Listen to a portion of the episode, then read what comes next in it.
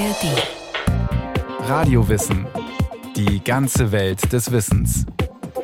Ein Podcast von Bayern 2 in der ARD Audiothek.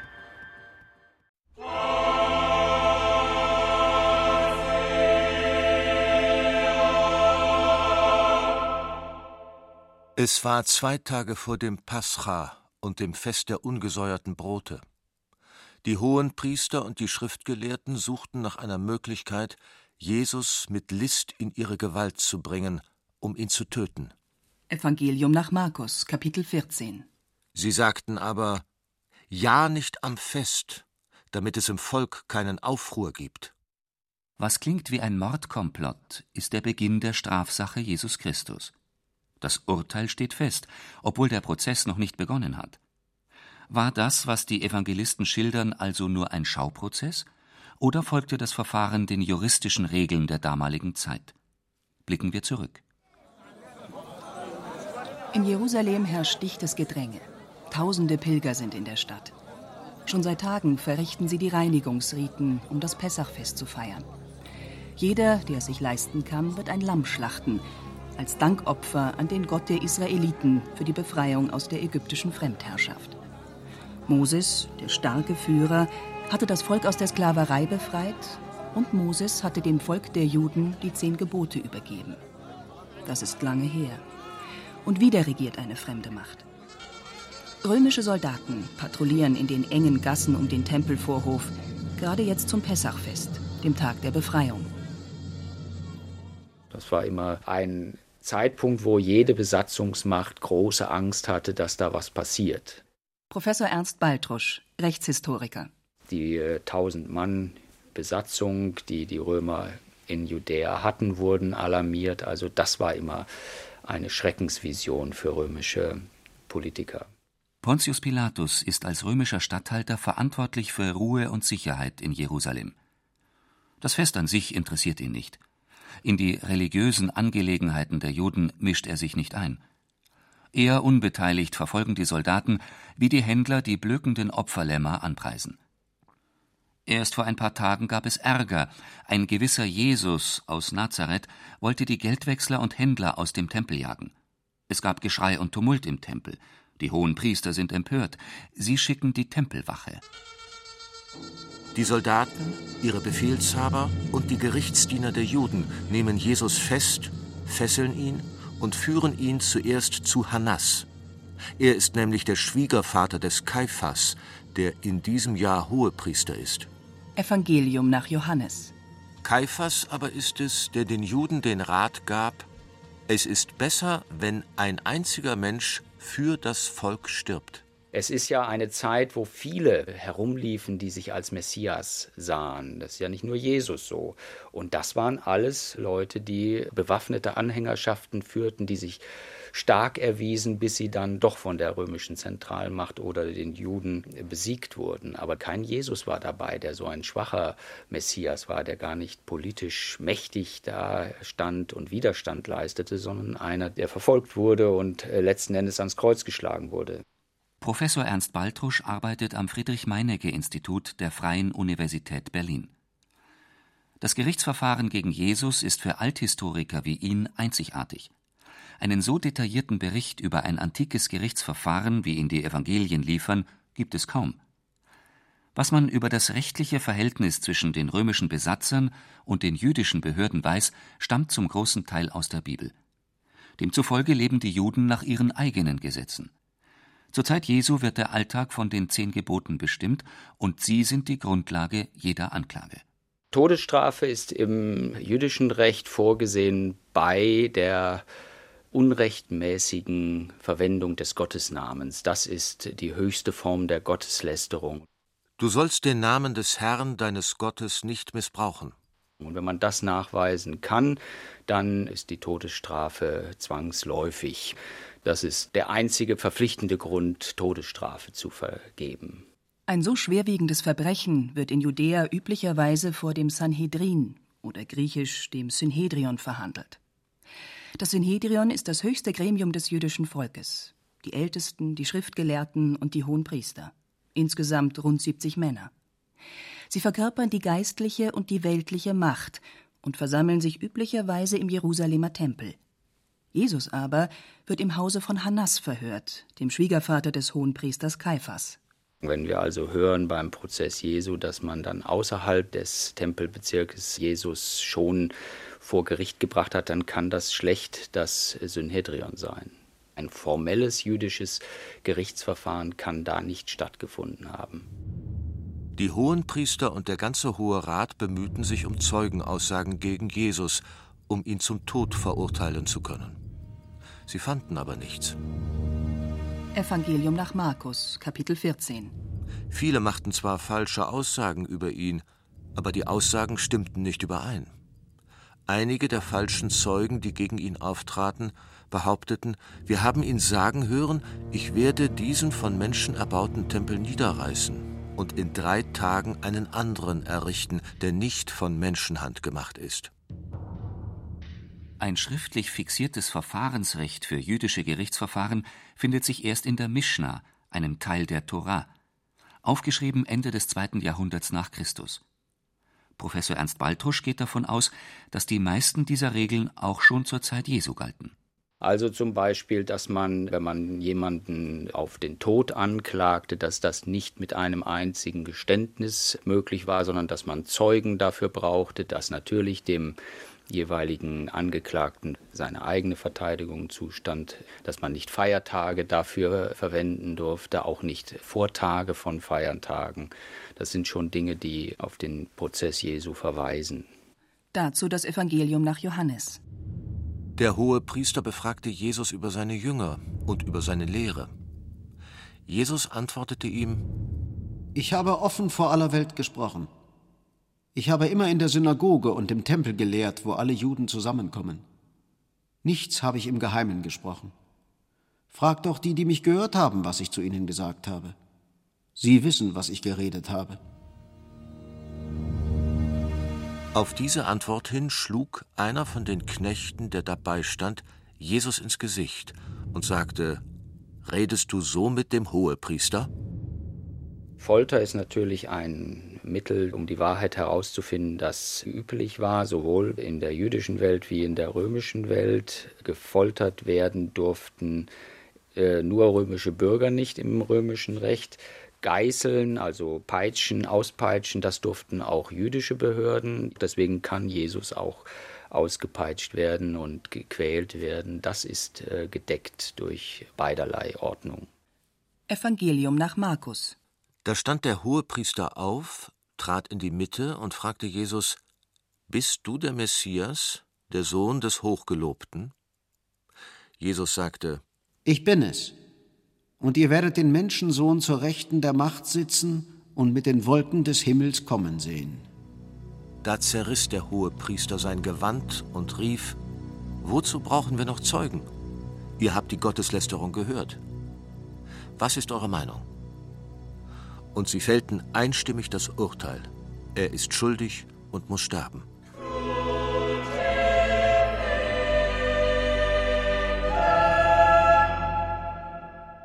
Ein jüdisches Gericht verurteilt Jesus also zum Tod. Und nun? Durften sie ihn auch hinrichten? Eine Frage, die Rechtshistoriker bis heute beschäftigt. Professor Ernst Baltrusch sagt Nein.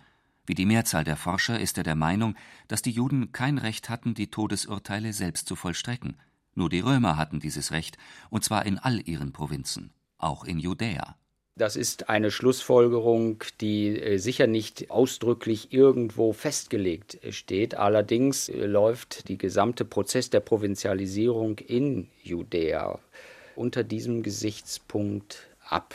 Die Römer, der Statthalter hat das Recht, zum Tode zu verurteilen und das Todesurteil zu vollstrecken. Das schließt ja nicht aus, dass das Synhedrion einen Fall entscheiden kann, für sich genommen, die Todesstrafe zu verhängen und dann ganz rechtlich gesprochen mussten sie aber zum Statthalter gehen und sich diese Todesstrafe bestätigen lassen. Adalberto Giovannini und Erhard Ziebeck, zwei emeritierte Historiker in Genf, haben gemeinsam alle verfügbaren Quellen analysiert. Sie kommen zu einem anderen Schluss. Die Juden hätten durchaus das Recht gehabt, Todesurteile zu fällen und zu vollstrecken, und das hätten sie auch getan. Zum Beispiel im Fall des Stephanus, eines Anhängers Jesu.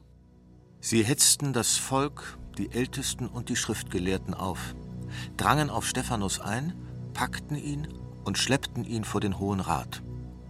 Und sie brachten falsche Zeugen bei, die sagten, dieser Mensch hört nicht auf, gegen diesen heiligen Ort und gegen das Gesetz zu reden. Aus der Apostelgeschichte. Er wurde vom Sanhedrin verhört und er bekam sogar das Recht, sich zu verteidigen in einer Rede. Das ist sehr, sehr wichtig. Er hat sogar, die Evangelien sprechen von einer langen Rede, die er gehalten hat. Das bedeutet also, es war ein wahrer Prozess. Der Historiker Professor Erhard Siebeck. Nur, was machen die Verfasser der Evangelien? Und das machen wir alle. Sie übertreiben etwas in der Darstellung. Es sollte wie ein Wutausbruch gegen den armen Stephanus sein. Das ist alles dramatisch dargestellt. Ihr Halsstarrigen, ihr, die ihr euch mit Herz und Ohr immer zu dem Heiligen Geist widersetzt, eure Väter schon und nun auch ihr. Welchen Propheten haben eure Väter nicht verfolgt? Als sie das hörten, waren sie aufs äußerste über Stephanus empört und knirschten mit den Zähnen. Da erhoben sie ein lautes Geschrei, hielten sich die Ohren zu, stürmten gemeinsam auf ihn los, trieben ihn zur Stadt hinaus und steinigten ihn. Interessant ist, dass die modernen Gelehrten dies in der Weise erklären wollten, dass man von Lynchjustiz gesprochen hat. Lynchjustiz. Also es ist keine Lynchjustiz, denn es sind Prozesse geführt worden und nach dem Prozess die Hinrichtung verordnet worden, ausgeführt worden. Das ist keine Lynchjustiz. Ja, und wir haben mindestens zehn oder sogar 15 solche Fälle und keine Ausnahme. Mit solchen Fällen weisen Adalberto Giovannini und Erhard Ziebeck in ihrem Buch Der Prozess Jesu nach, dass die jüdischen Behörden durchaus berechtigt waren, nicht nur die Todesstrafe zu verhängen, sondern auch zu vollstrecken. Als weiteren Beleg dafür zitiert Adalberto Giovannini den jüdischen Gelehrten und Philosophen Philon von Alexandria. Und äh, er sagte, man müsse eine Frau, die ihren Mann betrogen hat, hinrichten, und zwar steinigen. Man müsse die Leute, die Gotteslästerung begingen, die müsse man auch hinrichten. Also das war zur Zeit Jesu. Es war in Alexandria. Aber das ist genau das Gleiche. Die Idee ist, dass man nach jüdischem Gesetz gewisse Verbrechen mit dem Tode bestrafen müsse. Wenn das zutrifft, dann hätte das jüdische Gericht in Jerusalem Jesus auch hinrichten dürfen. Aber was tat das Gericht? Von Kaiphas bringen sie Jesus zum Amtssitz des römischen Statthalters. Welche Anklage erhebt ihr gegen diesen Menschen? Sie antworten ihm, wenn er kein Übeltäter wäre, hätten wir ihn dir nicht ausgeliefert. Pilatus sagt zu ihnen, Nehmt ihr ihn doch und richtet ihn nach eurem Gesetz. Die Juden antworten ihm, Hemina uk existin apoktaina udena. Der römische Statthalter Pilatus spricht Griechisch. Jesus spricht Aramäisch ein Sprachproblem, das in den Evangelien als solches nicht benannt wird. Gab es Dolmetscher? In den Evangelien wird keiner erwähnt. Überhaupt die Sprachen. Die ersten Evangelien sind in Griechisch verfasst. Später wurden sie ins Lateinische übertragen und dann erst ins Deutsche. Aber zurück zur Frage des Pilatus. In unserer heutigen modernen Einheitsbibel lautet die Antwort der Juden Uns ist es nicht gestattet, jemanden hinzurichten. Dürfen die jüdischen Justizbehörden also doch keine Todesurteile vollstrecken? Haben Giovannini und Ziebeck also Unrecht? Immerhin gilt dieser Satz bisher als wichtigster Beleg dafür, dass die Römer den Juden das Recht entzogen hatten, Verurteilte hinzurichten. Erhard Ziebeck hat sich diesen zentralen Satz im Prozess Jesu genauer angesehen. Im Griechischen, und das ist der Originaltext, steht das Wort apokteinai. Das bedeutet töten. Hinrichten ist im Griechischen mit Thanatun immer übersetzt. Und da sind die griechischen Quellen von Herodot über Xenophon ganz eindeutig. Wenn es hinrichten ist, ist das griechische Verb Thanatun gewählt worden. Also hier heißt es, wir dürfen niemand töten. Und das, meint Erhard Siebeck, beziehe sich auf das Gebot Mose.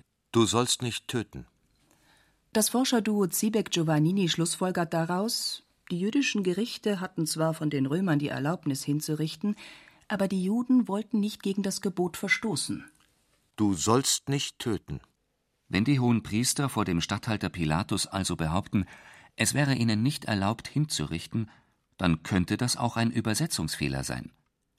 Erhard Ziebeck hat sich die verschiedenen Bibelfassungen angesehen. Und das Bemerkenswerte ist, dass dieser Satz in der Vulgata, also der lateinischen Bibelübersetzung, die von Hieronymus schon angefertigt worden ist, da ist es ganz richtig übersetzt mit nobis non licet interficere quemquam. Wir dürfen niemanden töten, also ist es ganz richtig übersetzt. Und diese lateinische Übersetzung ist dann durch das ganze Mittelalter beibehalten worden. Man kann sagen bis Luther und äh, Zwingli. Wo es dann Schwierigkeiten gegeben hat, das ist in der Reformationszeit. Die Reformatoren haben das Wort hinrichten hineingebracht. Und das ist es bis heute geblieben. Also in der Reformationszeit ist der schlimme Fehler begangen worden. Es ist eigentlich eine Interpretation, die man gibt, aber sie ist in unseren Augen falsch. Demnach standen die hohen Priester vor einem juristischen Paradoxon. Laut mosaischem Gesetz musste Jesus mit dem Tod bestraft werden. Dasselbe Gesetz verbot es aber, ihn zu töten. Die Professoren Ziebeck und Giovannini haben auch dafür eine Erklärung. Zur Zeit Jesu gab es in Judäa zwei bedeutende Gruppen, die Sadduzäer und die Pharisäer. Beide hatten eine eigene Rechtsauffassung. Die Sadduzäer stellten die Mehrzahl der Priester und waren in der Auslegung der Gesetze sehr streng. Die Pharisäer dagegen waren für ihre Milde bekannt. Außerdem widersprach es ihrem Denken und Empfinden, jemanden zu töten. Vermutlich haben sie sich dagegen gesträubt, das Urteil an Jesus auch zu vollstrecken, vermutet Erhard Ziebeck. Die Pharisäer waren wohl im Rat stark vertreten und was wir aus griechischen Quellen wissen, die Pharisäer waren beim Volke auch beliebt. Also die Sadduzäer mussten auf die Pharisäer Rücksicht nehmen. Die Lösung im Fall Jesu war die nächsthöhere Instanz. Deshalb wird Jesus zu Pilatus gebracht. Als Statthalter vertritt er die römische Besatzungsmacht, und ihm ist es nicht verboten, jemanden hinzurichten. Allerdings kann Pilatus nicht willkürlich Todesurteile aussprechen und vollstrecken. Es gelten die Regeln Roms. Ein Richter konnte in Rom nicht frei entscheiden, wie er ein Vergehen bestrafen sollte. das war festgelegt, äh, indem formuliert war, zum Beispiel der oder die Person hat ähm, Hochverrat begangen. Dann war klar, das ging nur mit Todesstrafe zum Beispiel oder Verbannung für römische Bürger. Aber ein Angeklagter hatte immer auch das Recht, einen Verteidiger hinzuzuziehen und äh, sich verteidigen zu lassen oder selbst die Verteidigung zu übernehmen. Jesus steht vor Pilatus, dem römischen Statthalter. Er fragt die hohen Priester nach der Anklage. Sie sagen, wir haben festgestellt, dass dieser Mensch unser Volk verführt und es davon abhält, dem Kaiser Steuer zu zahlen und behauptet, er sei der Messias und König. So berichtet es das Lukasevangelium. Da wurde Jesus als äh, Aufständischer angeklagt. Also er wurde der Rebellion bezichtigt. Man konnte ihn ja schlecht der Blasphemie, der Gotteslästerung vor einem römischen Statthalter anklagen. Denn da hätte Pilatus sofort abgewinkt. Das ging ihn nichts an. Pilatus fragt ihn: Bist du der König der Juden? Jesus antwortet ihm: Du sagst es. Wenn man dieses zur Grundlage macht, dieses Geständnis, ich bin der König, dann wäre das Hochverrat. Römer hatten dafür auch einen speziellen Begriff, per duellio. Und äh, das Verfahren, das Pilatus anwendet, ist dann im Grunde herauszufinden, ist das ein Hochverräter? Will der auf Umsturz heraus? Ihn interessiert nicht, ob der an den jüdischen Gott glaubt oder nicht, ob er ihn geschmäht hat. Ihn interessiert, ist das jemand, der Unruhe bringt, der Königtum haben möchte und damit die gegebene Ordnung umstürzen will. Da sagt Pilatus zu den Hohenpriestern und zum Volk, ich finde nicht, dass dieser Mensch eines Verbrechens schuldig ist. Sie aber bleiben hartnäckig und sagen, er wiegelt das Volk auf und verbreitet seine Lehre im ganzen jüdischen Land, von Galiläa bis hierher. Lukas berichtet dies in seinem Evangelium und Markus fährt fort, Pilatus wandte sich von neuem an sie und fragte, was soll ich dann mit dem tun, den ihr den König der Juden nennt? Da schrien sie, kreuzige ihn. Pilatus entgegnete, was hat er denn für ein Verbrechen begangen? Sie schrien noch lauter, kreuzige ihn. Ein Statthalter hatte sehr viele Möglichkeiten zu entscheiden, wie reagiere ich auf Anklagen aus der Provinz und wie gehe ich damit um? Und unter dem Kriterium des römischen Interesses konnte er da viele Formen verwenden. Als Pilatus erfährt, dass Jesus aus dem Gebiet des Herodes kommt, lässt er ihn zu Herodes bringen, der in jenen Tagen ebenfalls in Jerusalem ist. Herodes stellt Jesus viele Fragen, doch Jesus gibt ihm keine Antwort. Herodes schickt Jesus zurück zu Pilatus. Aus dem Matthäusevangelium. Als Pilatus sah, dass er nichts erreichte, sondern dass der Tumult immer größer wurde, ließ er Wasser bringen, wusch sich vor allen Leuten die Hände und sagte: Ich bin unschuldig am Blut dieses Menschen. Das ist eure Sache weil Pilatus sagt, na gut, dann bewirke ich womöglich Unruhen hier in der Region, weil Jesus so viel polarisiert hat, dann äh, wende ich doch äh, mein Recht an, die Todesstrafe auszusprechen. Jesus wird hingerichtet. Man schlägt ihn ans Kreuz. Damals noch ein einfacher Pfahl, ohne Querbalken. Eine typisch römische Art der Hinrichtung. Die Darstellung des Kreuzes gibt es erst seit der Spätantike. Das Gerichtsverfahren gegen Jesus wird bald nach seinem Tod zu einem Schauprozess, vor allem als der Bericht in schriftlicher Form kursiert. Nun sind die frühen Evangelisten ja alle auch Juden, vielleicht Lukas nicht, aber auch das wäre möglich. Insofern haben sie nicht eine antijüdische Richtung, sondern sie haben eine antipharisäische oder sadduzäische Richtung. Sie wollen diese Autoritäten in Judäa verantwortlich machen. Das ist ihr Ziel. Und das wird später, als das Christentum unter den Heiden auch Platz greift, wird es zu einer dezidiert antijüdischen Haltung in diesem Verfahren gegen Jesus. Der Komplottverdacht der Strafsache Jesu ist also eher eine Interpretation der Evangelisten. Juristisch ist das nicht begründbar finden die beiden Historiker Adalberto Giovannini und Erhard Ziebeck. Der Prozess Jesu ist keine Ausnahme, sondern eine Regel. Es war völlig im Recht der damaligen Zeit. Dennoch gibt es mehrere Versuche, den Prozess wieder aufzurollen, zuletzt im Jahr 1972. Deutsche Theologen reichen beim obersten Gerichtshof Israels, dem Rechtsnachfolger des Jerusalemer Sanhedrins, einen Antrag auf Revision des Urteils gegen Jesus ein. Der oberste Gerichtshof lehnt eine Wiederaufnahme des Verfahrens wegen Unzuständigkeit ab und verweist den Fall an ein italienisches Gericht.